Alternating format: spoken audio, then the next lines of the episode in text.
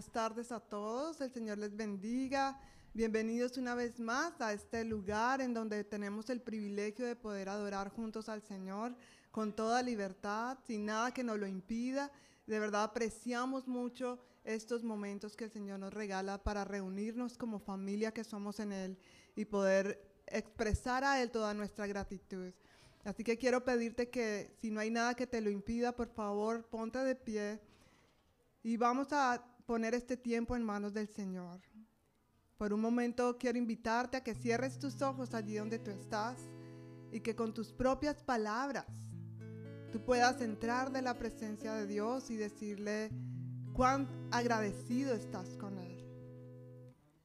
Que con tus propias palabras tú puedas expresar al Señor la alabanza, la gratitud de tu corazón. Porque hay tanto que agradecer al Señor. Hay tanto que agradecer a Él, hay tanto que Él ha hecho por nosotros, que no tenemos palabras para expresar. Gracias Señor, tú eres bueno, tú eres santo, tú eres digno, tú eres Dios, tú eres Rey.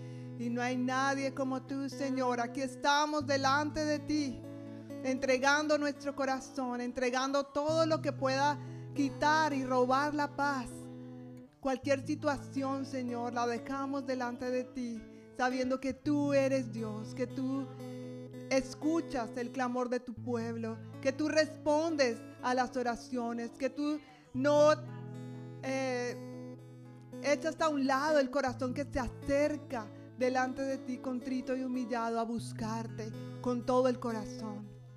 Así que gracias, Señor. Gracias por escuchar nuestro clamor. Gracias por ser tan bueno. Gracias por ser tan bondadoso. Te adoramos, te bendecimos y exaltamos tu nombre. Porque tú eres Dios sobre todos los dioses. Eres rey sobre todos los reyes, Señor. No hay nadie como tú, Señor. Tú no eres un Dios cualquiera. Tú no eres un Dios del montón. Tú eres Dios, eres rey, eres digno. No hay nadie como tú, Señor. Declaramos a ti toda la alabanza que tú mereces, Jesús. Y aquí estamos, Señor, con todo nuestro corazón, rindiendo este tiempo a ti. En verdadera alabanza de adoración, como un sacrificio, Señor, pedimos que suba como olor fragante delante de tu trono. Grande eres tú. Bienvenido Espíritu Santo a este lugar.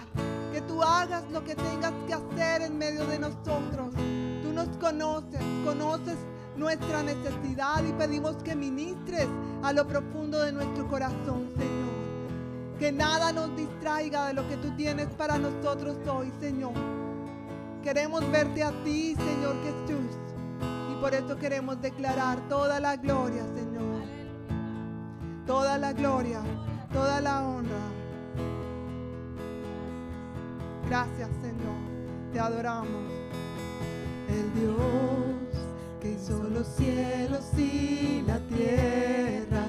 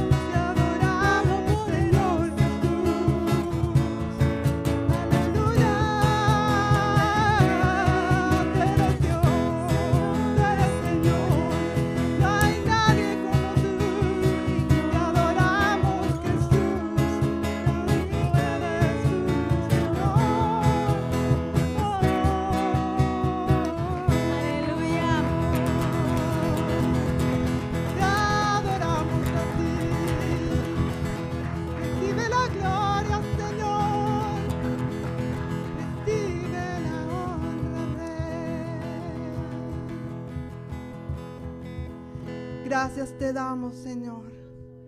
No hay nadie como tú. Recibe toda la gloria, Señor. Y ayúdanos a que nuestra vida sea una vida continua de adoración a ti. Con cada cosa que hagamos, Señor. no solamente con nuestras palabras, no solamente con nuestras canciones, sino con nuestros profundos pensamientos, nuestras actitudes, en nuestro trabajo, en nuestras familias, Señor. Que tú seas nuestro fundamento más y más, Señor. Que nuestras vidas sean afirmadas en ti.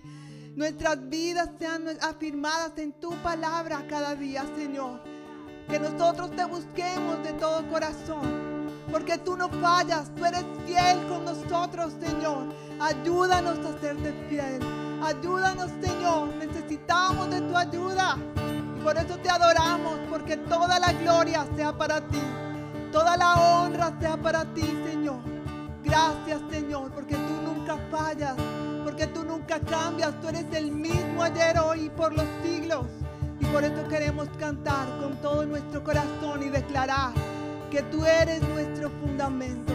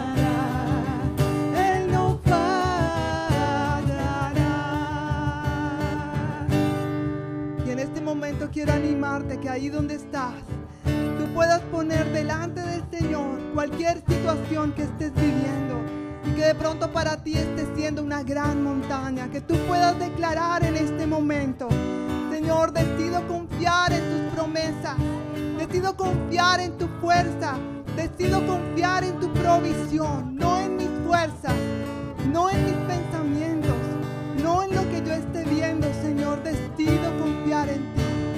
no importa lo que pase, si nuestra vida está cimentada en la roca, nada va a pasar. Aun cuando andemos de valle, en valle de sombra de muerte, tú estás con nosotros, Señor. Y hoy decidimos confiar en ti. Por eso queremos declarar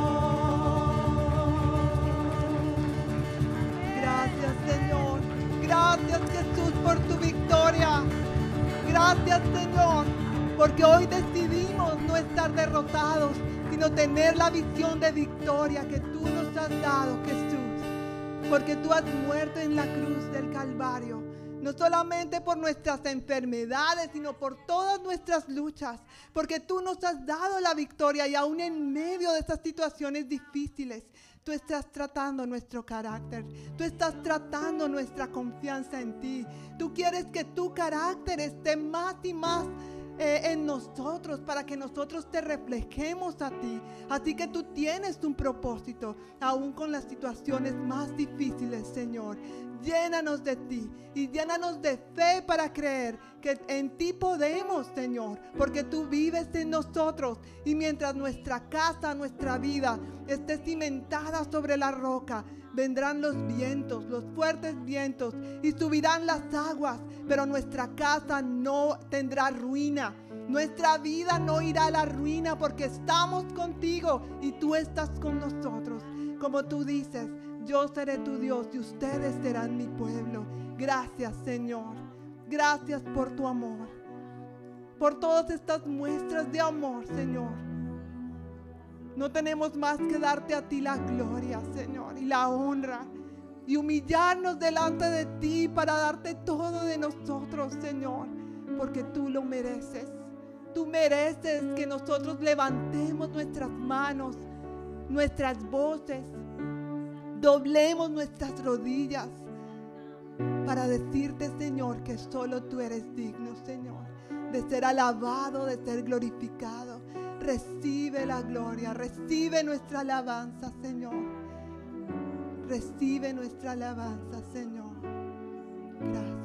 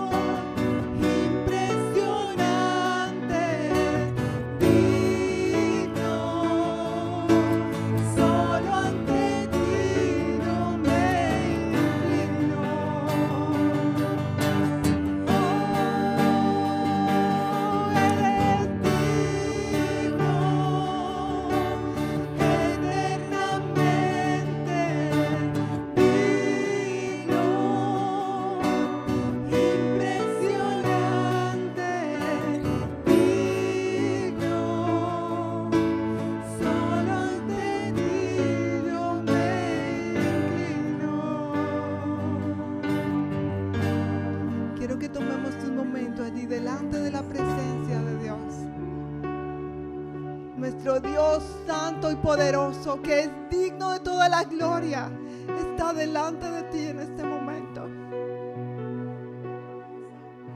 Y Él quiere decirte, no tengas temor de rendir tu vida por completo a mí. Yo tengo un propósito, tengo un futuro, tengo una esperanza para ti. Así que en este momento, aprovecha la presencia de Dios que está aquí en medio de nosotros y humíllate delante de Él. No tengas temor si sientes arrodillarte, levantar tus manos y decir, aquí estoy, Señor. Toma el control de mi vida, de mi corazón, de mi mente. Quiero amarte con más pasión. Quiero servirte con más pasión, Señor. Aviva el fuego de tu Espíritu Santo sobre nosotros. Y restaura, Señor, lo que tengas que restaurar en nuestras vidas, Señor. Sana lo que tengas que sanar, Jesús. Avívanos, Señor. Queremos más de ti. Transfórmanos. Necesitamos de tu presencia, Jesús. Gracias por estar aquí, Señor. Gracias por llenar este lugar con tu presencia y permitirnos acercarnos confiadamente delante de Señor. Aleluya. Aleluya, Jesús. Alabado seas tú, nuestro Rey. Te amamos. Te amamos, Señor. Y quiero animarte que ahí donde estás, por un momento levantes tu voz y alabes al Señor. Gracias.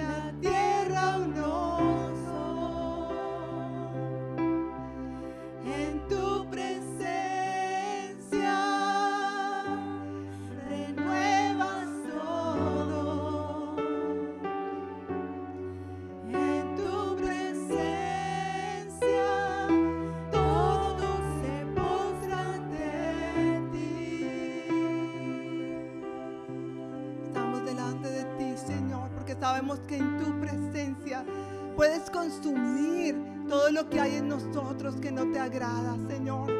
Solo en tu presencia es que podemos sentir el toque del cielo aquí en la tierra, Señor, como tú lo has prometido.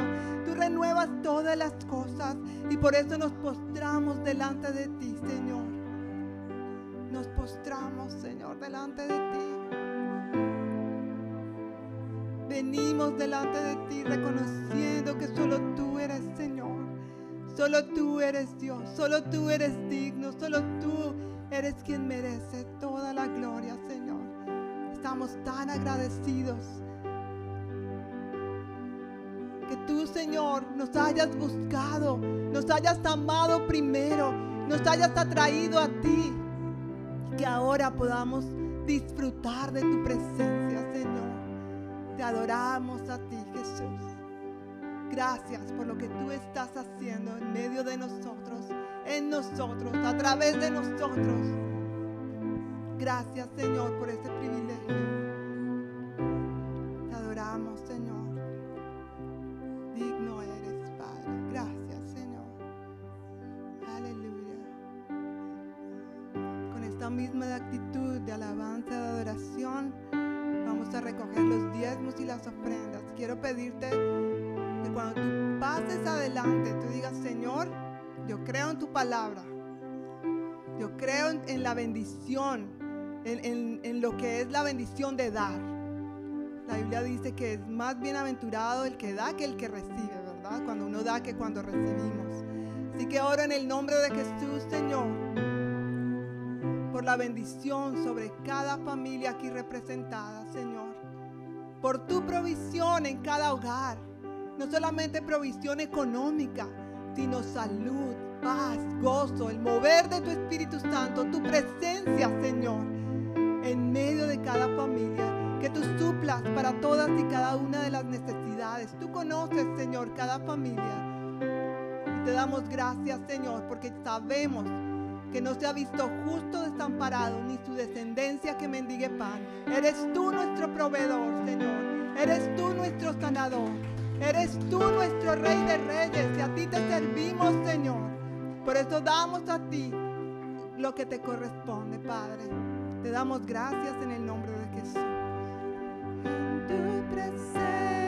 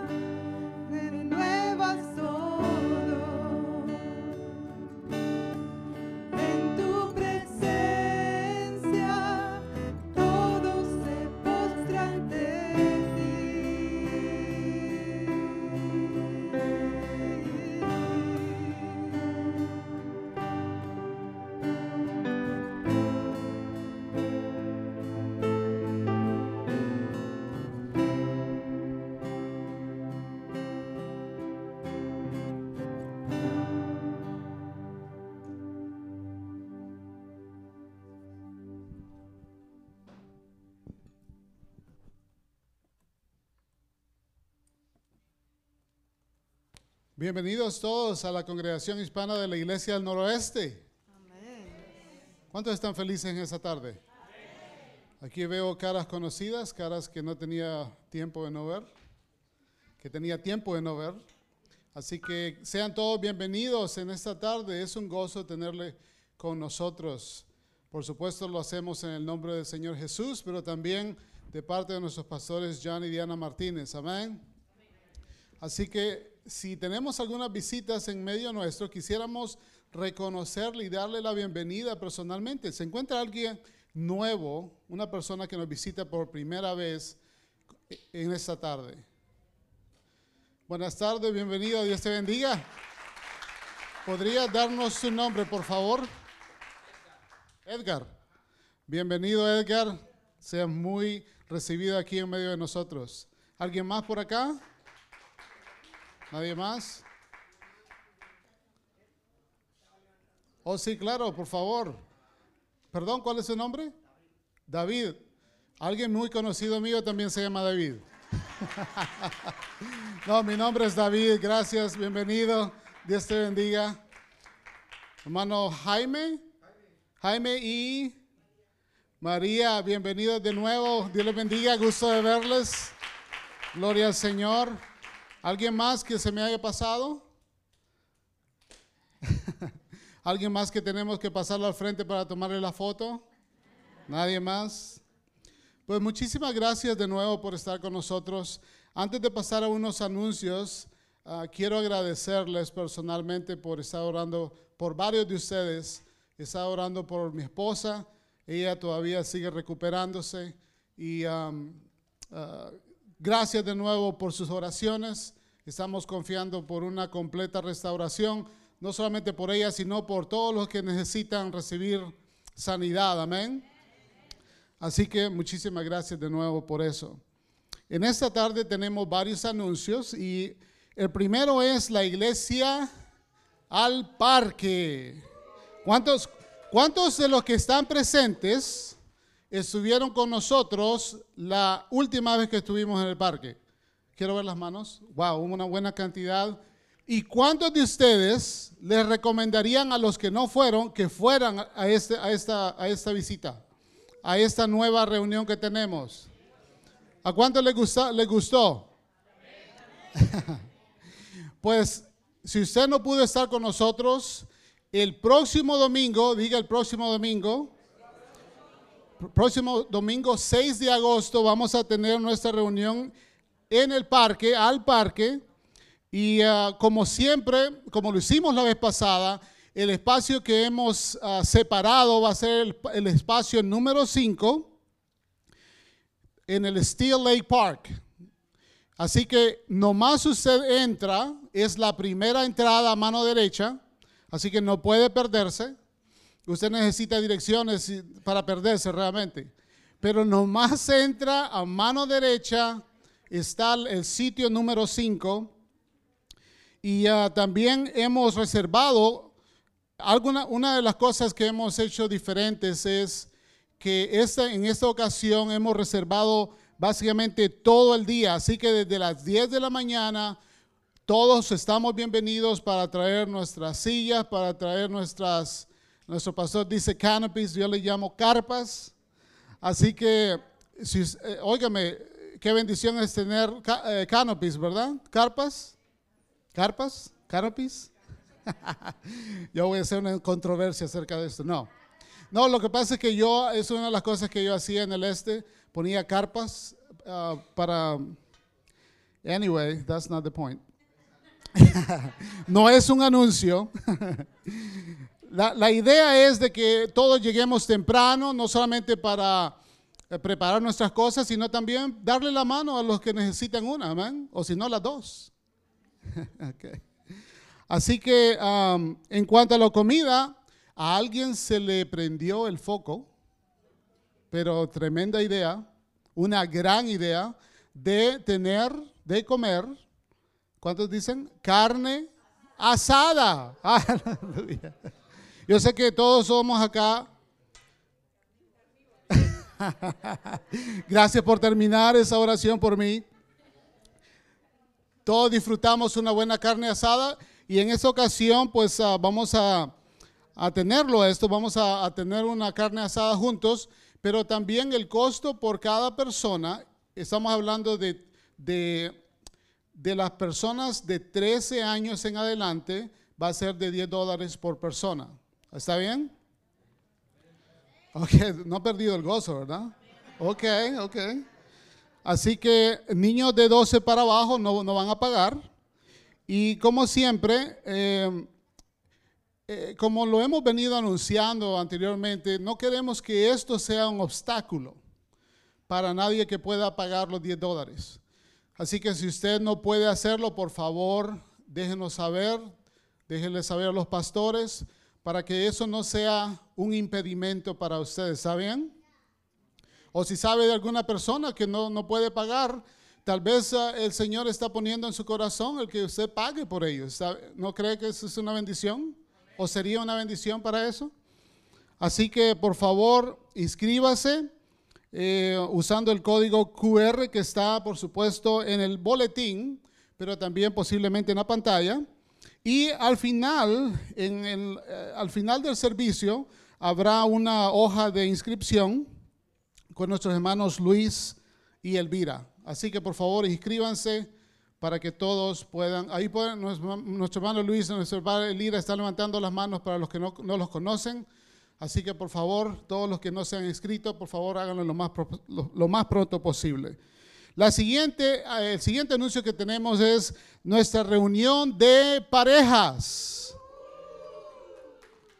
Yo creo que podemos hacerlo mejor.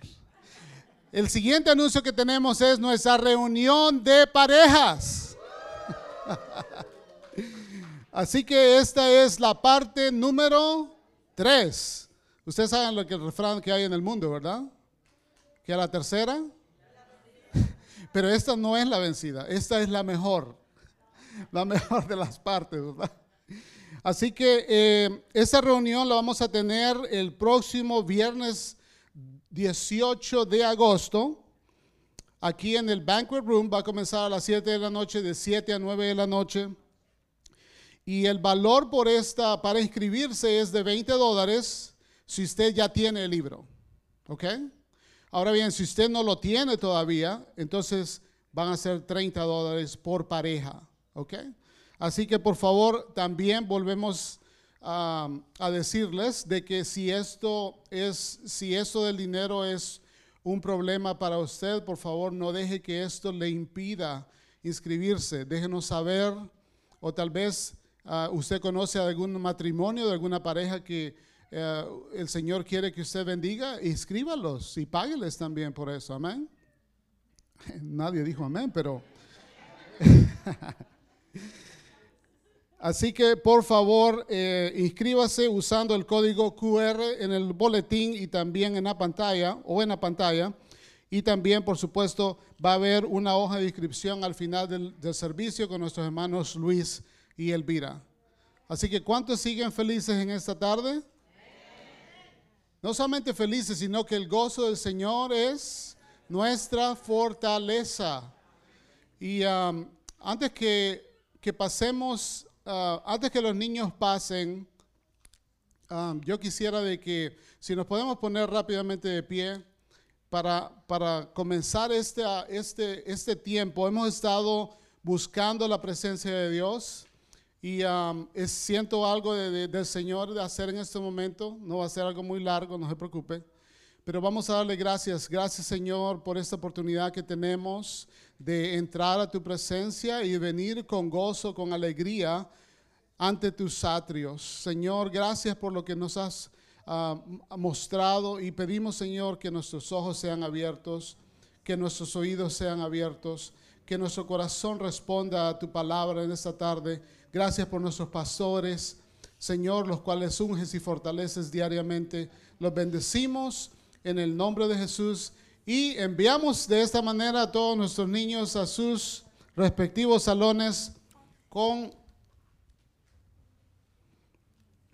perdón, los de 5 a 12 años van a estar con nuestras hermanas Choco, Sara y también con nuestro hermano Gustavo.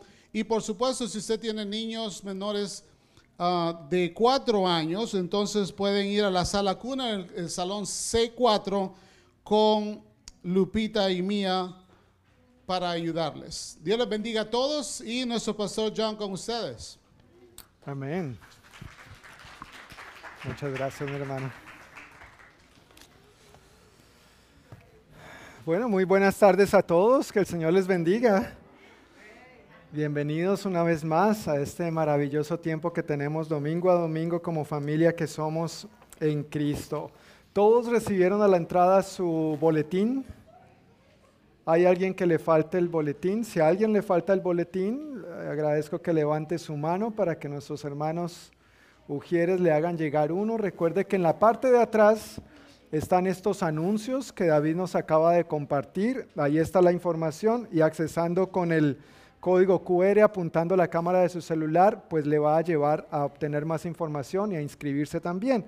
Y en el medio están las notas del sermón de hoy, el bosquejo, de una manera condensada, simple, reducida eh, por supuesto, ahí no está escrito todo, pero es un bosquejo que nos ayuda a todos a ir en la misma página mientras avanzamos por la palabra esta tarde.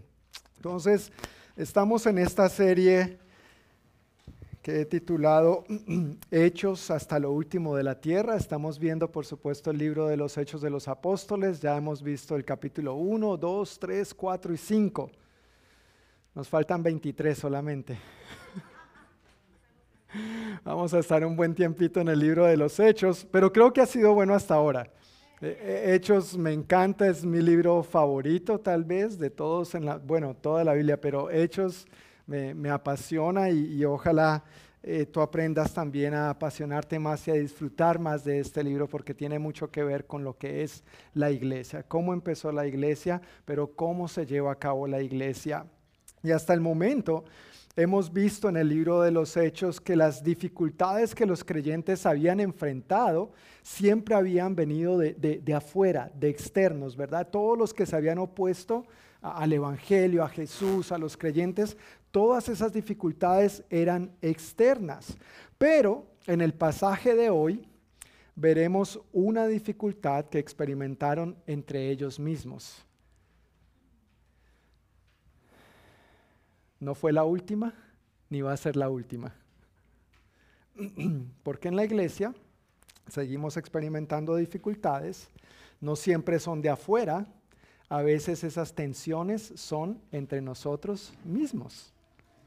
Ahí es donde tú miras al de al lado y le sonríes. Bienvenido a la familia en Cristo. este tipo de situaciones pasa en las mejores familias y la iglesia no es la excepción. ¿Qué pasó? ¿Cuál fue la dificultad que ellos enfrentaron? ¿Cómo lo resolvieron? ¿Y cuál fue el resultado de esto? Es lo que vamos a estar viendo en Hechos capítulo 6, versículos 1 al 7. Esa es la porción que vamos a estar viendo hoy. Hechos capítulo 6, versículos 1 al 7. Y el título que he puesto al sermón de hoy es Del conflicto a la bendición. ¿A cuánto les gusta la bendición? amén. Pero, pero a veces hay conflictos. A veces hay conflictos. Lo bueno de este pasaje, lo hermoso de este pasaje, es que aunque nos muestra claramente que hubo un conflicto entre los hermanos, evidentemente terminó en un buen fruto, terminó en una bendición, terminó en un gran resultado. Realmente es un pasaje de tan solo siete versículos, pero hay tanta sabiduría en estos versículos, hay tantos aspectos prácticos en los que podríamos ahondar de diferentes maneras y abordar desde diferentes ángulos dependiendo de la situación o el contexto. Eh, he tratado de condensarlo de la mejor manera posible, eh, orando obviamente al Señor cuál es la manera para nosotros, cuál es nuestro contexto y cómo esto puede ser aplicado. Así que si tienes tu Biblia, quiero pedirte, o tal vez ya la tengas abierta en Hechos capítulo 6. ¿Estamos ahí? Si estamos ahí, vamos a comenzar leyendo el versículo 1. Y nuestro hermano David ya nos dirigió en oración, así que no voy a volver a orar nuevamente, sino que vamos a empezar de una vez. Dice el versículo 1 de Hechos capítulo 6, que al multiplicarse los creyentes rápidamente, hubo muestras de descontento. Los creyentes que hablaban griego se quejaban de los que hablaban hebreo, diciendo que sus, viudas eran discriminadas en la distribución diaria de los alimentos. Siempre es una bendición cuando eh, la iglesia crece. ¿Sí o no? E, es una bendición, pero cuando la iglesia crece, también los problemas crecen. Y, esa es la parte que de pronto no, no, nos gusta, o sea, ninguno nos gusta pasar por problemas. Pero la bendición que vamos a ver aquí es que a raíz de ese conflicto la cosa terminó todavía mejor es bueno ver, y ya lo hemos visto en los capítulos anteriores, los creyentes eh, enfrentaron mucha oposición, enfrentaron muchos desafíos, muchas dificultades, pero a pesar de esa oposición que habían experimentado externamente hasta ese momento, dice aquí que el número de creyentes seguía aumentando, seguía aumentando. Ahora, quiero hacer una salvedad aquí en la nueva traducción viviente, lo traduce creyentes, pero la palabra en realidad es discípulos, como bien lo traduce la Reina Valera y la nueva versión internacional. Y hay un, quiero hacer esta salvedad porque hay una diferencia entre creyentes y discípulos. De hecho, hasta ese momento, si tú has visto, se ha hablado de creyentes. Y a partir de Hechos capítulo 6 empieza a hacer un énfasis en discípulos. Se estima que hasta aquí habría transcurrido un periodo de más o menos unos cinco años. O sea, ya no eran bebés espirituales. Era gente que ya había caminado un tiempito de la mano del Señor y después de caminar un tiempito de la mano del Señor, pues uno ya ha crecido. ¿No es cierto? En su relación con el Señor, en su confianza en el Señor, ya ha empezado a dar pasos más firmes, sus convicciones van madurando, uno empieza a tomar las cosas del Señor cada vez con más convicción y de una manera más seria. Así que no se trataba solamente de más gente que seguía creyendo en Jesús y que la iglesia crecía numéricamente, no era solamente un crecimiento numérico, sino que esta gente que estaba dando su vida a Jesús eran creyentes que estaban creciendo en su relación con Jesús, eran creyentes que estaban creciendo en ser más como Jesús, eran creyentes que estaban creciendo en su compromiso con la obra del Señor. Yo tengo un dicho con el cual me gusta referirme a esto diciendo, eh, todo discípulo es un creyente, pero todo creyente no es un discípulo. Y de maneras prácticas eso es muy cierto. Muchas personas se llaman creyentes, ¿no es cierto? Si, si, saliéramos a la calle y le preguntáramos a la gente, ¿usted cree en Dios? La mayoría de las personas dirían que sí por lo menos en nuestro contexto, ¿verdad? O en nuestra familia, digamos, o en los países de donde originalmente somos. ¿Usted cree en Dios? Sí, claro. Dios primero. Hasta lo ponemos en, nuestras, en nuestros dichos. Primero Dios. Nos vemos el domingo. Primero Dios, primeramente Dios, ¿no es cierto? Si Dios quiere, tenemos el nombre de Dios ahí en todo y para todo. Pero a veces no necesariamente el estilo de vida de la persona refleje que porque dice creer en Dios, realmente es un seguidor de Dios y son dos cosas diferentes.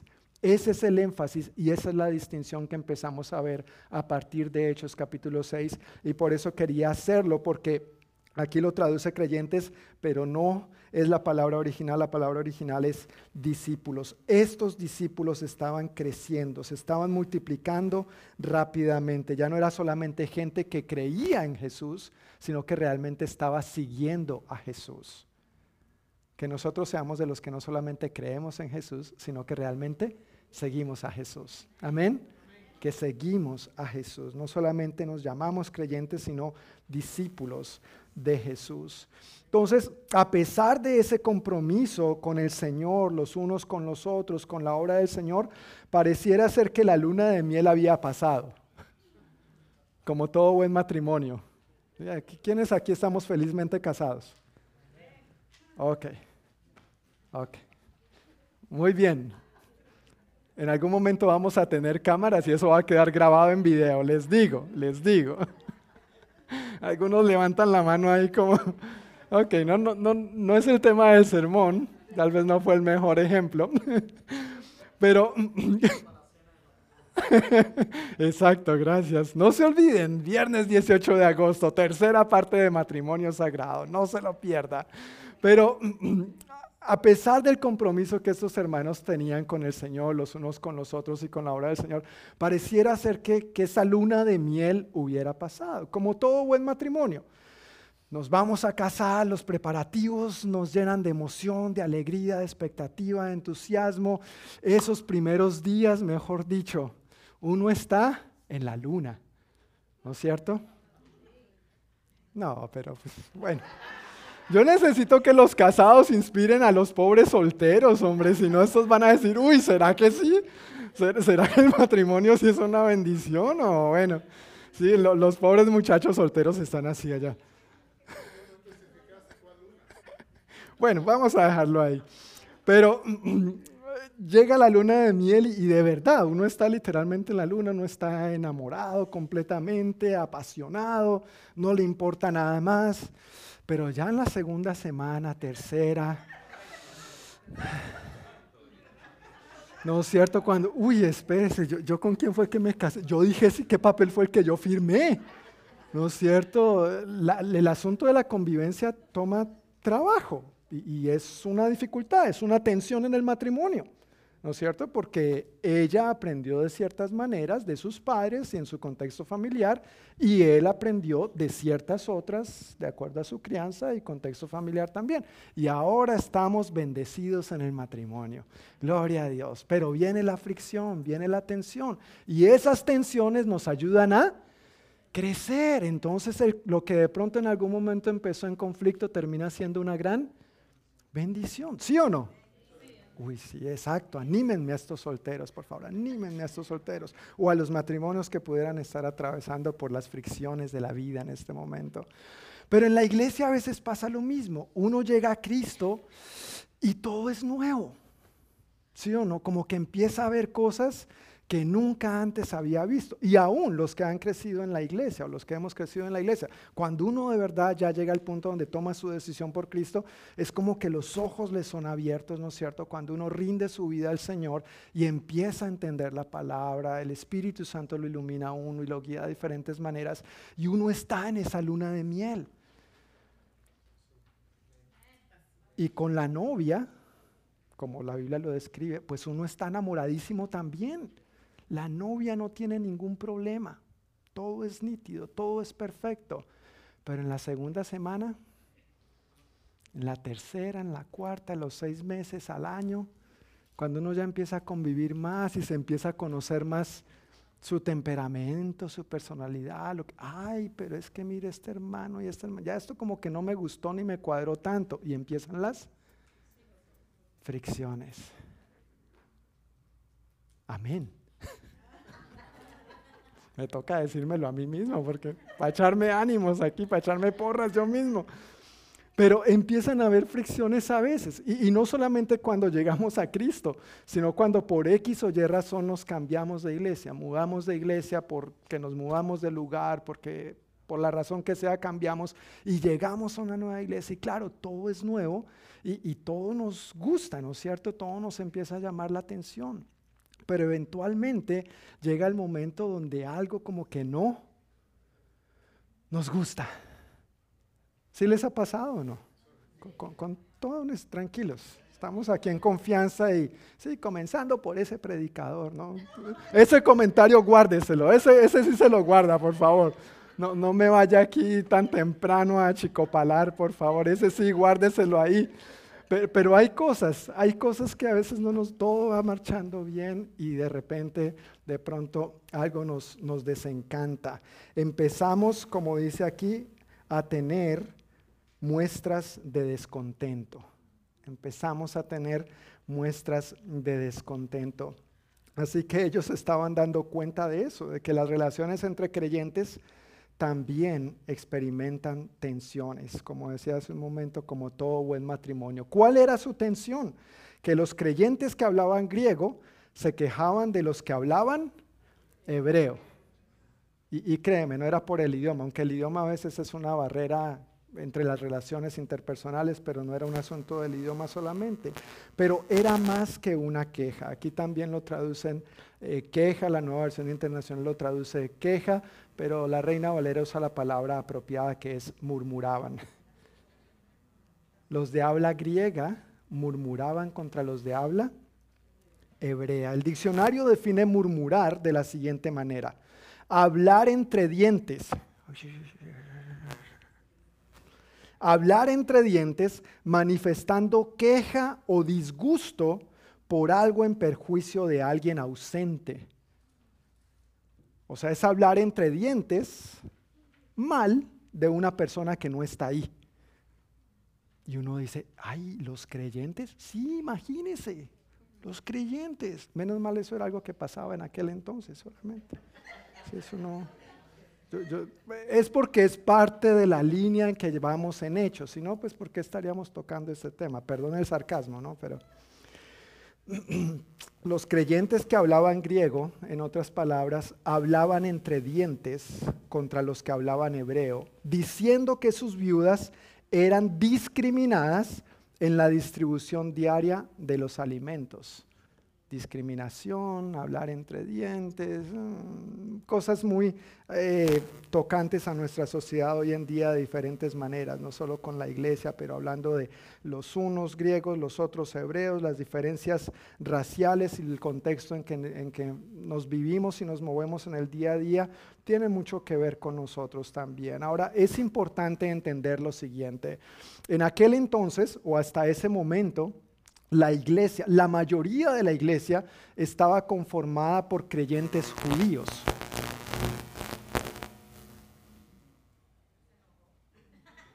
¿Ve así ve? Eso me descontenta. la mayoría de los creyentes, perdón, la mayoría de la iglesia estaba compuesta por creyentes judíos. Recuerda que hasta ese momento no vemos muchos gentiles todavía. De hecho, en un momentito vamos a mencionar un nombre que era un gentil, e, era alguien no judío. Pero la mayoría de los que conformaban la iglesia eran judíos. Todos, eh, casi todos eran judíos. Pero a su vez, de entre este grupo de judíos habían dos. Los judíos que hablaban griego y los judíos que hablaban hebreo. Entonces los judíos que hablaban hebreo, ah, que hablaban griego, sí, ya me estoy, se me está lenguando la traba. Los judíos que hablaban griego eran los que descendían, eran los descendientes de los judíos que habían sido dispersados anteriormente por los exilios. Recuerda que ellos sufrieron muchos exilios, muchas invasiones, ¿no es cierto? Los medos y persas, los babilonios, luego los griegos con Alejandro Magno y por último en este momento los romanos. Entonces a muchos judíos les tocó salir de su tierra, de la tierra de Palestina, emigrar a otras naciones y por supuesto el idioma después que impusieron los griegos en el tiempo de Alejandro Magno era el griego y de hecho era el idioma comercial. Entonces no es que los que hablaban hebreo no supieran un poquito de griego, tenían que saberlo. Eso es como tú y yo saliendo a las tiendas, así uno tiene que saber tiene que saber decir dónde está el baño, pero algo tiene que saber del idioma, ¿sí o no? Entonces tal vez no es nuestro idioma nativo, no lo dominamos, no nos manejamos como pez en el agua con el idioma, pero sabemos algo. Y por el otro lado tenemos a los judíos que hablaban hebreo. Estos fueron los que permanecieron en su tierra, durante esos exilios nunca fueron dispersados, sino que permanecieron en Palestina y siempre mantuvieron su idioma, el hebreo. Pero entonces, a causa de que el griego era el idioma comercial y para transacciones y todo eso, tenían que saber algo, por lo menos. Es lingüísticamente y culturalmente hablando una situación similar a la que viven las familias inmigrantes y en eso nos podemos relacionar de alguna manera. Étnicamente, la mayoría de nosotros aquí, casi todos, étnicamente, sí, casi todos, la única étnicamente que no es hispana es Jennifer, pero de corazón. ¿Verdad? De corazón. Pero étnicamente, todos los demás, todos nosotros aquí, somos hispanos. ¿Por qué? Porque nuestros padres son hispanos. Nuestras raíces, nuestra procedencia, nuestra sangre, nuestro apellido es bien hispano en su mayoría, ¿no es cierto? Y algunas costumbres para nosotros siguen siendo las mismas. Pero en el caso de nuestros hijos, aunque técnicamente siguen siendo hispanos, en realidad lingüística y culturalmente ellos terminan siendo más de aquí, porque aquí fue donde nacieron o aquí fue donde llegaron chiquitos y empiezan a crecer en este idioma, en el griego y en la cultura griega. ¿Está mal? No, no está mal. Creo que tenemos una gran bendición de darle las dos culturas y los dos idiomas. Y tenemos que procurar hacer bien en incentivar esto a nuestros hijos porque tienen una gran riqueza y una gran bendición que muchos otros niños de otras partes del mundo no tienen la, la oportunidad, pero los nuestros sí, gracias a Dios. Entonces, poniéndolo en, este contexto y en este ejemplo, supongamos que en el banco de comida, si saben que aquí en la iglesia tenemos banco de comida, ¿verdad? los miércoles a las 9 de la mañana se da desde las ocho y media hora. Ok, de ocho y media a 10 están allá por la puerta norte dando comida a personas necesitadas. Entonces, poniendo esto un poquito en nuestro contexto para entender el conflicto, Supongamos que estuviéramos repartiendo comida en el banco de comida a los hermanos necesitados de la iglesia y entonces los creyentes hispanos de segunda, tercera, cuarta generación, estos que hablan más inglés que español, entonces empezaran a hablar entre dientes en contra de los que el español si es nuestro primer idioma. ¿no es cierto? Y hicieran comentarios como, uy, no, pero ¿por qué vea? A eso sí les dan las tortillas frescas y a mí me dan las congeladas. Porque a ellos les dan el serrano fresco y a mí ese todo achicharrado ya. ¿No es cierto? ¿Por, qué a él sí le dan la gordita gordita y a mí no? ¿No es cierto? Como cuando de pronto uno va pasando por la mesa y uno, ay no, esa gordita. Y el hermano atendiendo, sirviendo a las mesas, dice, no, pero es que todas son gorditas por igual. No, es que uno quiere esa porque es que esa gordita está más gordita que las demás. Porque es que a veces cuando se trata de comida, yo no sé qué nos pasa a los creyentes, pero mira, este es un, buen ejemplo, ¿no es cierto? Y, esa era la situación. Y uno diría, pero en serio, por ese tipo de cosas, estaban murmurando estos contra los otros, en serio, por ese tipo de cosas. Y uno diría, wow, que Dios nos libre, amén, que Dios nos libre. Porque a veces nosotros, si no nos cuidamos, podemos también caer en lo mismo y por menos todavía. Entonces, lo que tuvo que ver con ellos tiene que ver con nosotros hoy en día también. Como decía al principio, mis queridos hermanos, es una bendición que la iglesia crezca, porque más personas empiezan a llegar a Cristo, más gente empieza a ser salva, sus vidas empiezan a ser transformadas, pero también cuando la iglesia crece, los desafíos crecen. Ahora, lo que hace la diferencia es cómo afrontamos esos desafíos. Y eso es lo que nos sigue contando el pasaje. Hechos capítulo 6, versículos 2 al 6, vemos la solución, la propuesta que hicieron los apóstoles y cómo esto va a resultar. Estamos en el versículo 2. Dice, de manera que los doce, se está refiriendo a los doce apóstoles, convocaron a todos los creyentes a una reunión dijeron, nosotros los apóstoles deberíamos ocupar nuestro tiempo en enseñar la palabra de Dios y no en dirigir la distribución de alimento. Por lo tanto, hermanos, escojan a siete hombres que sean muy respetados, que estén llenos del espíritu y de sabiduría. A ellos les daremos esa responsabilidad. Entonces nosotros los apóstoles, podremos dedicar nuestro tiempo a la oración y a enseñar la palabra. A todos les gustó la idea y eligieron a Esteban, un hombre lleno de fe y del Espíritu Santo, a Felipe, a Prócoro, a Nicanor, a Timón y a Pumba, no, Pumba es del rey León, a Timón, a Parmenas y a Nicolás de Antioquía. Mira, si vas a tener un hijo o un nieto, ahí hay buenos potenciales de nombres. Nicolás de Antioquía, quien anteriormente se había convertido a la fe judía. Este es el único que no era judío. Nicolás no era judío, era gentil. Se había convertido primero a la fe judía y ahora se había convertido a Cristo. Versículo 6. Estos siete hombres fueron presentados ante los apóstoles, quienes oraron por ellos y les impusieron las manos. Wow, qué bendición, ¿verdad?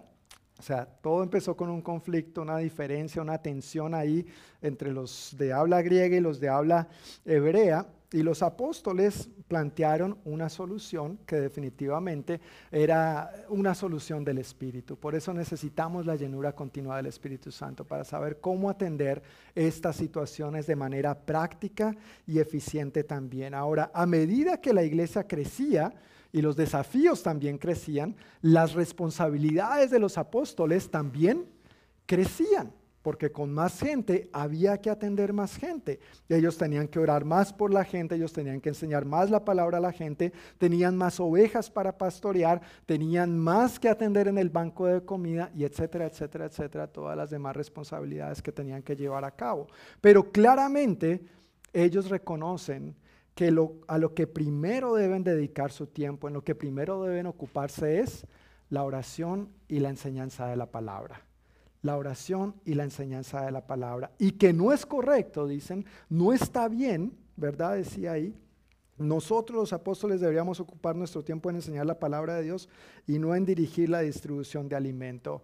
En otras versiones dice, no está bien o no es justo descuidar esa responsabilidad de la oración y de la palabra por atender la responsabilidad de la distribución de alimentos, de servir las mesas, especialmente si hay otros hermanos que pudieran atender esa responsabilidad.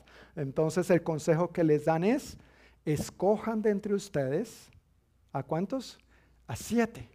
Escojan de entre ustedes a siete hombres, pero estos siete hombres tienen que tener ciertas características, tres puntualmente, tres específicas, tres especiales, para encargarles esta responsabilidad. Y uno diría, wow, pero esto se les estaba pidiendo doctorado y casi que fueran de la NASA para que atendieran las mesas. Pues sí, es importante que en la iglesia nosotros deleguemos responsabilidad a gente que tenga el carácter de Cristo.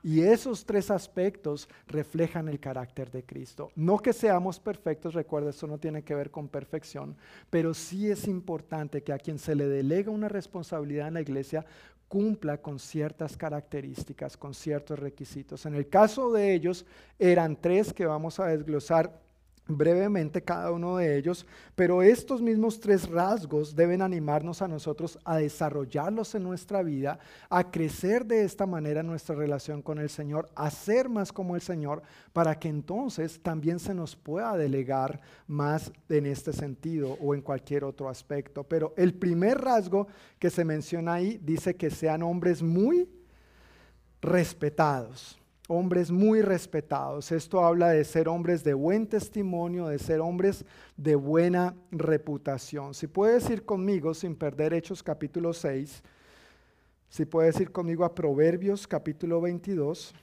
versículo 1. La Biblia habla en varios pasajes acerca de el buen nombre, la buena reputación o la buena fama y Proverbios capítulo 22, versículo 1 es, es una de estas escrituras claves respecto a este tema. Proverbios 22, 1. ¿Estamos ahí? Dice, elige una buena reputación sobre las muchas riquezas. Ser tenido en gran estima es mejor que la plata o el oro. Por supuesto, esto es un consejo que va muy en contra de la cultura y muy en contra de la corriente, porque la gente normalmente que prefiere las riquezas. De hecho, la gente a veces quiere obtener riquezas al costo de lo que sea. No importa lo que haya que hacer con tal de tener dinerito. ¿No es cierto? Con tal de tener riquezas. No importa lo que la gente opina, no importa cómo quede el nombre, la fama, la reputación de esta persona, pero si consiguen dinero. Así que este consejo de parte de Dios para nosotros es un consejo muy contracultural. Porque si uno en estos tiempos escoge el buen nombre, la buena fama y la buena reputación, el buen testimonio por encima del dinero, es un tonto. Pues yo prefiero ser un tonto para Dios, ser un tonto de Dios ¿no es cierto?, que un rico para el mundo. Y es algo frente a lo cual nosotros tenemos que guardar nuestro corazón, nuestros pensamientos y nuestras acciones. En este caso, la razón por la que los apóstoles aconsejan, escojan a hombres de entre ustedes que sean muy respetados, es porque a veces aún dentro de la misma iglesia hay personas que no son muy respetadas. No, no porque los otros no les respeten, sino porque tienen un mal testimonio. Porque dicen una cosa y hacen otra. Porque la fama que han construido con el pasar de los años no es una buena fama. Su nombre no, no habla bien de ellos. Y es algo con lo que nosotros tenemos que lidiar a veces y necesitamos cuidarnos hacia nosotros mismos. Cuando la gente, los hermanos en la congregación, dicen tu nombre, ¿qué crees que piensan ellos de ti? Y no porque tengamos que vivir del que dirán. Eso es otra cosa, eso es otro tema, no me estoy refiriendo a eso. Dios nos ha hecho libres de eso. Pero que cuando otros piensen acerca de nosotros, cuando visualicen en su, en su mente, nuestro rostro al pronunciar nuestro nombre, que ojalá lo que venga a ellos sean buenos pensamientos. Amén. Que vean en nosotros gente íntegra, gente de buena reputación, gente con un buen testimonio, gente que lo que dice lo hace, que lo que dice creer, eso también es lo que procura vivir con todo su corazón. Y no que vean dos cosas completamente diferentes u opuestas la una de la otra.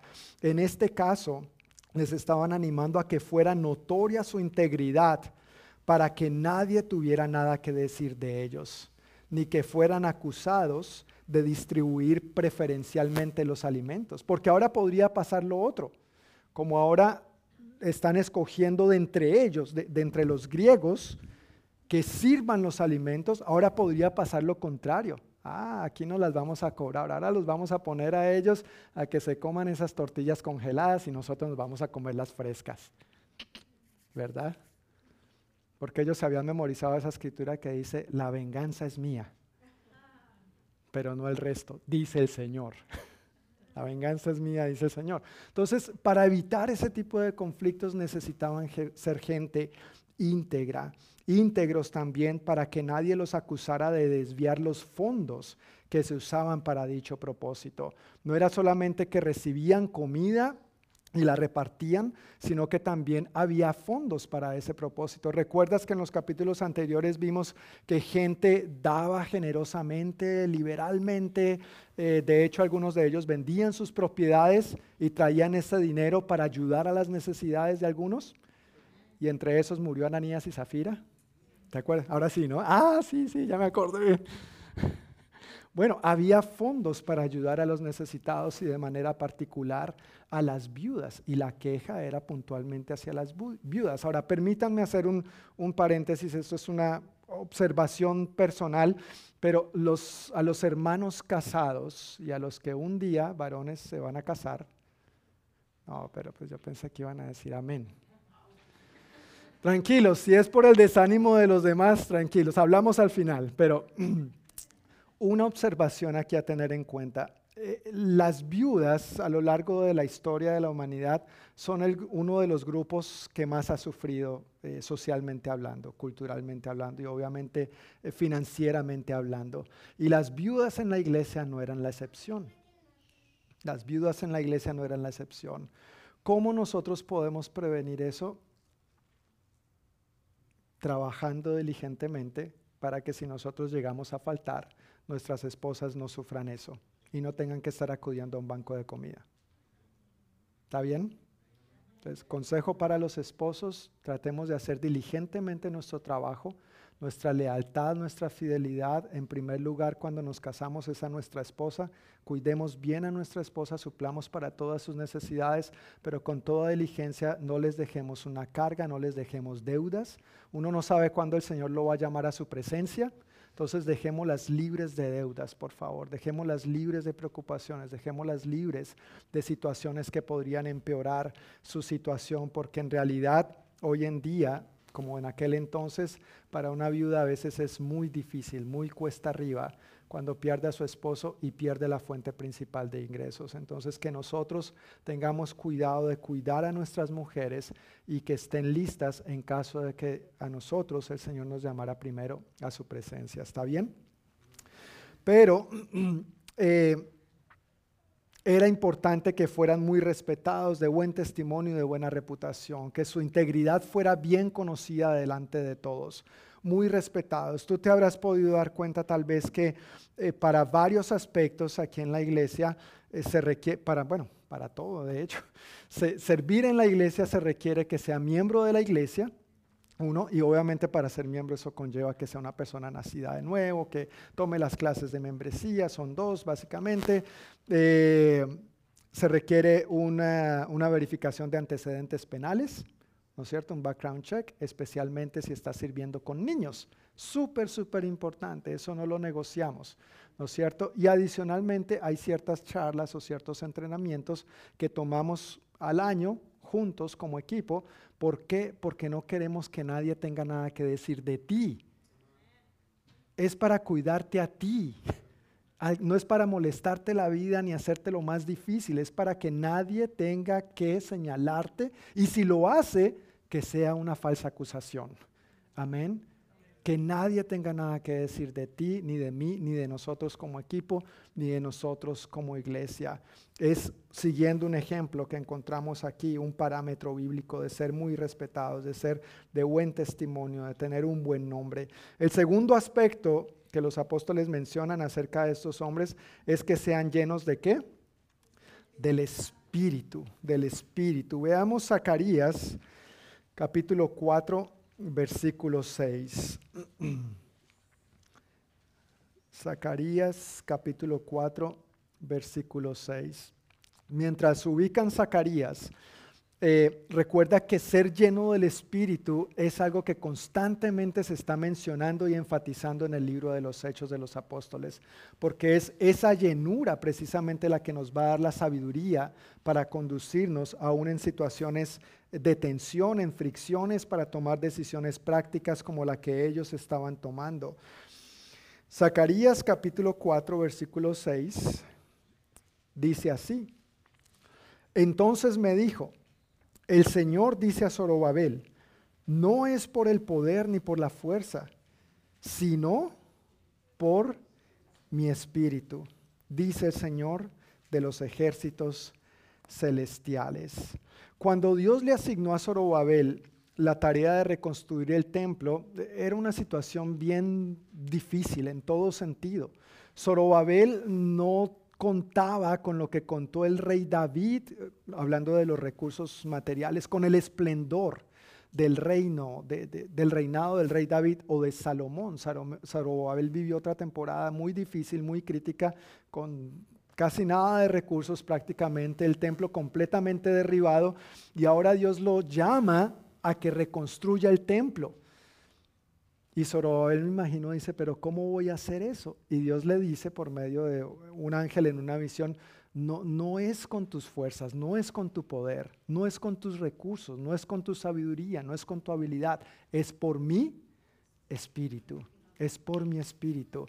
Y esa sigue siendo, el, sigue siendo el mismo llamado y la misma promesa de bendición para nosotros hoy en día y lo fue para ellos en el libro de los Hechos. Necesitaban ser llenos del espíritu porque aunque ellos fueran buenos administradores de empresas, ellos no solamente podían reposar o descansar en su conocimiento intelectual, sino que necesitaban depender de quién? Del Espíritu, porque si los hermanitos seguían quejándose, si los hermanitos seguían murmurando unos de otros, la, buena administración no les iba a ayudar, lo que les iba a ayudar era el Espíritu, dándoles la dirección, el consejo práctico, la sabiduría para tomar decisiones. Así que nosotros necesitamos ser gente llena del Espíritu también, sea para reconstruir un templo o sea para servir las mesas, necesitamos la llenura del Espíritu porque es en su poder, es en sus fuerzas y no en las nuestras sea a lo que sea que Dios nos llame, necesitamos aprender a confiar y a depender más y más del Espíritu Santo. No quiere decir que tu conocimiento, tus estudios, tu, experiencia no valga. No, claro que es bueno. Son, son herramientas con las cuales Dios nos ha ido dotando a lo largo de nuestra vida, pero que no confiemos en nuestra propia prudencia, dice Proverbios, ¿verdad? No te apoyes en tu propia sabiduría, sino que confía en el Señor de todo tu corazón. Necesitamos aprender a depender del Señor con todo nuestro corazón, aunque ya sepamos cómo se hacen las cosas, aunque ya entendamos que esto se hace así, que esto no se hace, no se hace de esta otra manera, necesitamos aprender a poner eso constantemente en manos del Señor para hacerlo a su manera y de la mejor manera posible, de la manera más fructífera posible. Y por último, mencionan que además de ser muy respetados, tienen que ser llenos del Espíritu y también llenos de qué? De sabiduría. Wow, cuánta sabiduría iban a necesitar estos hombres para manejar ese asunto. Proverbios 1.7, tal vez algunos lo conocen de memoria. El principio de la sabiduría es el temor del Señor. Pero los necios desprecian la sabiduría y el conocimiento. ¿No es cierto? Y refiriéndose a estos necios es esta gente arrogante que cree que todo lo sabe y todo lo puede. Nosotros no queremos conducirnos de esta manera. Nosotros queremos ser gente que realmente teme al Señor. Esa sabiduría que uno necesita para situaciones así proviene del conocimiento de las escrituras. Más adelante, precisamente en el capítulo 7, creo, 8, vamos a ver que estos siete hombres, dos de ellos, puntualmente Esteban y Felipe, no era solamente gente que servía a las mesas, estos hombres conocían las escrituras, estos hombres sabían en lo que creían, estos hombres realmente tenían la sabiduría que proviene de la palabra de Dios. Pero además de esta sabiduría que proviene del conocimiento de las escrituras, también necesitaban sabiduría práctica para llevar a cabo la responsabilidad que se les estaba designando. ¿Cómo vamos a solucionar este problema? ¿Cómo vamos a tratar de menguar estas quejas y esta murmuración entre los unos y los otros? ¿Cómo vamos a mediar y a traer paz en esta situación? Y cuando vemos que... Eh, algo no está funcionando de la mejor manera, necesitamos la sabiduría de parte de Dios, ¿verdad? Necesitamos su llenura, necesitamos su poder, pero no es algo que podemos hacer ni debemos hacer en nuestras propias fuerzas ni en nuestro propio conocimiento, sino dependiendo del Señor todo el tiempo. Y de acuerdo a Proverbios 1.7, esta sabiduría para todas las áreas de la vida viene del temor reverente al Señor. El principio de la sabiduría es el temor del Señor. Es temer reverentemente al Señor. No es tenerle miedo a Dios, eso es otra cosa. Los que no conocen a Dios deberían tenerle miedo. Los que no conocen a Dios deberían tenerle miedo. Pero los que conocemos a Dios tememos reverentemente a Dios. Nuestro corazón está en agradarle a Él, en no fallarle, no queremos ofenderle, no queremos herirle. Después de todo lo que Él ha hecho por nosotros, queremos vivir más consagradamente para Él. Ese es el temor al que se refiere la Biblia, el temor del Señor, no es miedo a Dios. Ahora es bien interesante que todos los nombres que se mencionan, los siete nombres de los siete hombres que se mencionan ahí, son de origen griego no son de origen hebreo. Eso es una observación interesante, porque ¿recuerdas quiénes eran los que se estaban quejando? Los griegos. Esta gente está discriminando a nuestras viudas. Y resulta que ahora esta gente dice, pues hermanos, para que evitemos problemas, encárguense ustedes. Qué, qué sabio, qué sabio. Y qué voto de confianza. Si, creen que es que tenemos algo contra ustedes, no es así, tranquilos. Estamos dispuestos a que ustedes tomen las riendas de este asunto, pero claro, necesitamos siete hombres de buena reputación, llenos del Espíritu y llenos de sabiduría. Encárguense ustedes. La, la sabiduría que yo veo en medio de todo esto, y creo que tú puedes estar de acuerdo, de acuerdo es que si los de origen griego eran los que se estaban quejando, pues qué bueno que ahora fueran parte de la solución. ¿Verdad? Si ellos eran los que se estaban quejando, qué bueno que ahora sean parte de la solución. Tú sabes, yo estoy firmemente convencido que cuando nosotros vemos que algo no está funcionando de la mejor manera, no es para hablar entre dientes, es para ser parte de la solución. Así que mucho cuidado. Cuando vemos que algo no está funcionando como creemos que debería funcionar, mucho cuidado con lo que decimos y a quién se lo decimos. ¿Qué estamos alimentando? ¿Estamos siendo parte de la solución o estamos echando más leña al fuego? Tus palabras, tus actitudes, las mías, pueden traer aliento, ánimo y bendición o todo lo contrario a los demás, inclusive para que sigan al Señor. Así que ellos fueron bien sabios y creo que nosotros también debemos aplicar esta sabiduría. Si hay algo que tú consideras entre nosotros que no está funcionando de la mejor manera, yo creo que tú eres parte de la solución, precisamente porque tú lo estás viendo. Tal vez estás viendo algo que los demás no vemos. Y en último lugar, en esta porción vemos que los apóstoles oraron por ellos imponiéndoles las manos. En la Biblia se usa la imposición de manos de, de diferentes maneras. Vemos que los padres imponen manos sobre los hijos para bendecirlos. ¿No es cierto? Y también en diferentes aspectos vemos gente orando por otros, imponiendo manos para bendecir. En el Nuevo Testamento vemos también que cuando iban a eh, orar por el Espíritu Santo, puntualmente por dones espirituales, imponían manos. El apóstol eh, Pablo le recuerda a Timoteo que avive el fuego del don de Dios que está en él, el cual él recibió cuando impusieron sobre él las manos, ¿no es cierto? En el Antiguo Testamento vemos también que cuando iban a, sacrificar al animalito, al chivo expiatorio, ¿no es cierto? Que tomaba nuestro lugar, o tomaba el lugar de los eh, que iban a presentar ese sacrificio para el perdón de sus pecados, le ponían las manos sobre la cabeza al animalito. Es una manera de representar que estaban transfiriendo sus pecados sobre el animalito y luego ¿no es cierto? Porque la Biblia dice que sin derramamiento de sangre no hay perdón de pecados. Por eso Jesús, que es el Cordero de Dios, murió en la cruz por ti y por mí. Él tomó la culpa que tú y yo teníamos encima de nuestro por nuestros pecados. Él fue ese corderito. Y en este caso vemos que oran por ellos imponiéndole las manos para delegarles a ellos esta responsabilidad y esta autoridad. Cuando se ora por alguien encomendándole a una tarea, eh, la iglesia está diciendo, estamos de acuerdo estamos de acuerdo, los estamos enviando, creemos en esta gente y en lo que Dios les ha llamado a hacer. Y de acuerdo a esto fue que ellos impusieron las manos y oraron por estos siete hombres para que así pudieran emprender su responsabilidad y que de pronto no ahora empezaran a murmurar contra ellos. ¿Y estos quienes se creen? ¿No es cierto? No, ellos tienen la autoridad y la responsabilidad delegada y ahora ellos se van a encargar de este asunto. Así que en el versículo 1 vemos el conflicto. ¿Cuál era el conflicto? Están discriminando a nuestras viudas, pero no lo estaban hablando con las personas que competía, sino que lo estaban hablando entre dientes, estaban murmurando, esta gente no nos quiere, esta gente esto, esta gente aquello, esta gente lo otro. Eso llegó a oídos de los apóstoles y los apóstoles dijeron un momentico, vamos a, solucionar esto.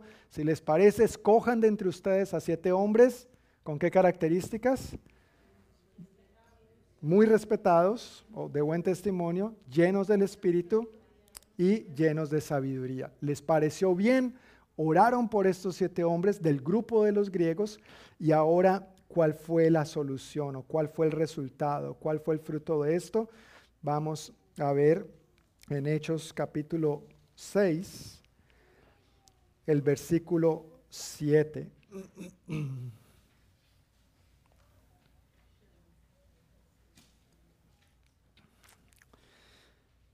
Dice que después de esto, así que el mensaje de Dios siguió extendiéndose. El número de creyentes aumentó en gran manera en Jerusalén y muchos de los sacerdotes judíos también se convirtieron. Como dice el dicho popular, después de la tormenta viene la calma. Gracias a Dios, ¿verdad?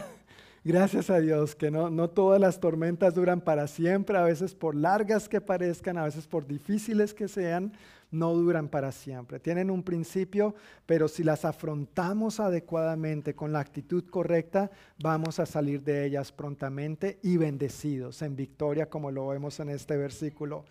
La bendición que podemos ver aquí de cómo concluyó esta situación es que ahora que estos siete hermanos estaban encargados de distribuir los alimentos, entonces los apóstoles podían enfocarse en qué? En la oración en la enseñanza de la palabra. Si en algún momento te has preguntado qué hacen los pastores, entre las muchas cosas que hacemos, quisiera hacer la aclaración y la salvedad de que nuestra primera responsabilidad es la oración y la palabra. Esa es nuestra primera responsabilidad. Eso es a lo que Dios nos ha llamado y eso es lo que tenemos que atender en primer lugar. No es que no podamos servir las mesas, claro. Podemos hacerlo y de hecho muchas veces nos toca hacerlo. Asuntos prácticos de diferentes maneras. Pero nuestra primera responsabilidad es la oración y la enseñanza de la palabra. Esa sigue siendo la responsabilidad de todos aquellos que tenemos este llamado de parte de Dios hoy en día y es una gran bendición cuando más manos, cuando más personas se unen al equipo para servir las mesas y atender tantos asuntos prácticos y del día a día que a veces hay que atender.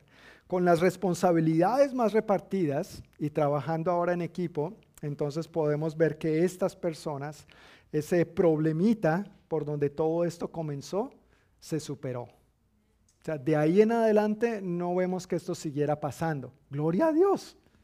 Un problema menos. Ahora, vuelvo y reitero, no fue el primero, ni fue el único, ni ha sido el último, ¿no es cierto? Pero por lo menos ese, en ese momento, prueba superada. Gracias a Dios con las responsabilidades más repartidas y el trabajo en equipo, también el mensaje del Evangelio se extendió. Eso es otra bendición. Tú sabes, cuando superamos esas dificultades, esas tensiones en nuestras relaciones, no solamente nosotros somos los bendecidos, sino que el reino de Dios se sigue extendiendo. El Evangelio sigue llegando a más personas. Otra bendición de las responsabilidades estar más repartidas y trabajar en equipo fue que el número de discípulos aumentó en gran manera.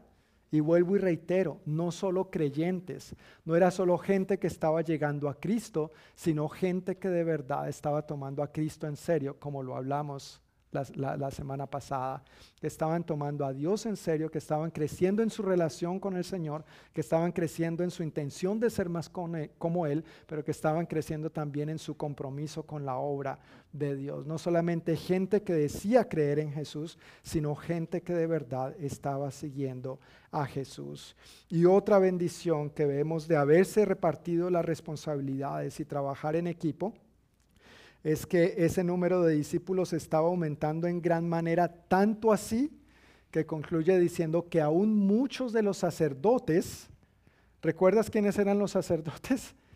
Los principales opositores de Jesús, los principales que se opusieron al Evangelio, a la iglesia, a los primeros creyentes, los que metieron a, Pedro a la cárcel, los que los azotaron en el pasaje que vimos el domingo pasado.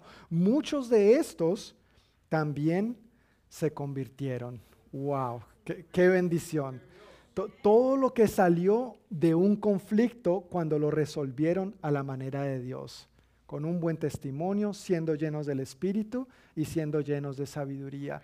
Eso lo logramos cuando lo resolvemos a la manera de Dios. Cuando la iglesia cierra la puerta a la murmuración y más bien es parte de la solución, haciendo cada uno las responsabilidades que Dios nos ha llamado a hacer, entonces las personas que ni siquiera nos imaginábamos también llegan al Señor. ¿Quién hubiera creído que los sacerdotes, siendo principalmente saduceos, recuerda que los saduceos no creían en la resurrección, los saduceos no creían en la vida después de la muerte, los saduceos no creían en nada de esto que el Evangelio predicaba, esta gente ahora estaba llegando a Cristo. Cuando la iglesia nos comportamos de esta manera, gente que a veces se ha opuesto a la iglesia, gente que se ha opuesto a Jesús, gente que se ha opuesto al Evangelio, va a ver a Cristo, a un Cristo vivo y resucitado por medio de una iglesia redimida, perdonada y restaurada. Y entonces van a decir, yo quiero eso que ustedes tienen. Y aquí les vamos a estar recibiendo con las puertas abiertas. Amén. Pero es importante, iglesia, iglesia amada, que nosotros hagamos nuestra parte. Cuando se presentan conflictos entre nosotros, que los resolvamos a la manera de Dios. A manera de conclusión, tengo dos puntos ahí. Me fue difícil honestamente resumir. Normalmente resumo en una sola frase, pero este me tocó condensarlo en dos. Las tensiones que podamos experimentar en la iglesia pueden tornarse en una gran bendición si las afrontamos de la manera correcta. Si las afrontamos de la manera correcta, nuestras tensiones terminan volviéndose una bendición o dando como fruto una bendición. Y este pasaje nos muestra claramente que distribuirnos las responsabilidades nos permite enfocarnos en lo que el Señor nos ha llamado a hacer y a hacer. ¿Qué nos ha llamado a hacer el Señor? Sus discípulos. Primeramente Él nos llama a ser sus discípulos y juntos hacer su obra. Primero somos y luego hacemos. Yendo a Mateo capítulo 28, Él dijo a sus discípulos, vayan y hagan discípulos. Para nosotros poder hacer discípulos, primero tenemos que ser discípulos. Cuando nos repartimos las diferentes responsabilidades que tenemos en la obra del Señor, eso nos ayuda a enfocarnos en lo que Él quiere que seamos y hagamos. ¿Cómo quiero invitarnos a aplicar esta porción de la palabra en nuestras vidas? Número uno, una frase que ya mencioné hace un momento, si algo no está funcionando de la mejor manera, y mira, siempre, siempre, siempre hay maneras para mejorar. Siempre van a haber aspectos que debemos eh, procurar con todo nuestro corazón mejorar. ¿Estamos de acuerdo en eso? Siempre tiene que ser ese nuestro corazón, estar atentos a lo que Dios nos esté llamando a hacer, como Él quiere que lo, Él quiere que lo hagamos. Pero si consideras que algo no está funcionando de la mejor manera, por favor no seas parte de la murmuración, sino de la solución. Y si alguien se acerca a ti a compartirte algo que tú consideras que eso podría ser más murmuración que estar contribuyendo, por favor tienes el permiso de decirle a esta persona, un momentito, no quiero seguir siendo parte de esta conversación, eh, ya lo habló con, es debido, si, si se están quejando de la distribución de los alimentos, entonces hablen con Mahaya, por favor. Nuestra facilidad... exacto, gracias nuestra facilitadora del equipo de recibimiento, ¿no es cierto? Pero es bueno que entre nosotros también nos cuidemos en ese sentido y tal vez uno no haga un comentario con ninguna mala intención frente a otros. No creo que ese sea nuestro corazón, pero de pronto en nuestro... Eh, carnalidad, en nuestra manera de ver las cosas, sencillamente pecamos con nuestras palabras y de pronto empezamos a comentar y a decir más de la cuenta o cosas que ni siquiera sabemos cómo se están haciendo, cómo se están manejando. Entonces, si alguien se acercara así a ti de esta manera, por favor, ten toda la confianza y toda la valentía de decir, un momentito mejor hablemos esto con la persona que está encargada. Hablemos con los siete griegos que manejan la situación. ¿Está bien? Para que cortemos eso de raíz. Una segunda manera que quiero invitarte a considerar aplicar esto es que reflexiones en la pregunta, ¿cuáles son las mesas o distribución de alimentos a que el Señor te está llamando a servir? Tú sabes, para todos hay espacio. Nunca van a sobrar manos, más bien siempre hacen falta manos sea en lo sencillo, sea en lo complejo, sea servir las mesas, sea la oración, sea la predicación, sea esto, sea aquello, sea el parque, sea lo que sea, siempre se requieren manos. ¿A qué crees que Dios te está llamando a ser parte? Si, si tú eres parte de esta familia, si tú consideras esta congregación tu familia, tu iglesia y todavía no estás sirviendo, yo sí quiero pedirte, por favor, mira en qué te puedes involucrar, mira a qué te puedes comprometer. Algunos seguramente ya están sirviendo, varios de ustedes, y gracias por su servicio y compromiso. Pero como hablaba con un buen hermano el otro día también de aquí de nuestra congregación, él me expresaba, yo, no creo que a esto, esto sea todo lo que el Señor me ha llamado. Yo sé que el Señor tiene más cosas para mí, y amén, así es, así es. El Señor tiene más y mejores cosas para nosotros. No podemos quedarnos todo el tiempo en lo mismo. Necesitamos ver en qué otras áreas podemos involucrarnos, de qué otras maneras podemos servir, a dónde el Señor nos va a estirar otro poquito y salir de nuestra zona de comodidad para dar lo mejor para el Señor y para nuestra propia bendición también, porque ahí es donde aprendemos a depender más del Señor, a ser personas más llenas del Espíritu, a ser personas más llenas de sabiduría y aprender a trabajar más y más en equipo. Así que, ¿a qué te podría estar llamando el Señor a servir en esta, tu familia, tu iglesia local?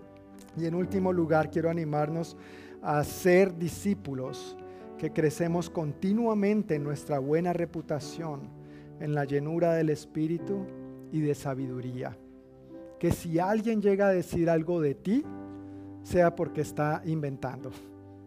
Sencillamente. Amén. Que nadie tenga nada que decir de ti ni de mí ni señalarnos, porque somos gente que toma esto en serio, que procuramos tener un buen testimonio, no somos perfectos, vuelvo a aclaro, pero que procuramos con todo nuestro corazón tener una conciencia limpia delante de Dios y delante de los seres humanos, ser llenos del Espíritu y ser llenos de toda sabiduría de lo alto. Amén. Quiero invitarles, si nada se los impide, a ponerse de pie para que oremos, demos gracias a Dios. Si prefiere quedarse sentado, sentada, está bien, estamos en confianza. A propósito de este tema, una cosita que tenía pensado mencionar desde hace algunas semanas y que creo que es una buena noticia para todos. A, mí personalmente me alegra mucho porque han sido unos años de arduo trabajo en este sentido, ya van a ver en qué, pero hoy hemos visto el, fruto. Por primera vez en cinco años, en los recientes cinco años, en nuestra congregación, todos los que servimos a las mesas eh, somos miembros oficialmente y todos tenemos background check al día. ¿Tú sabes el, tú sabes el trabajo que ha sido eso? ponernos a todos en la misma página, pero ha valido la pena. Ha valido la pena.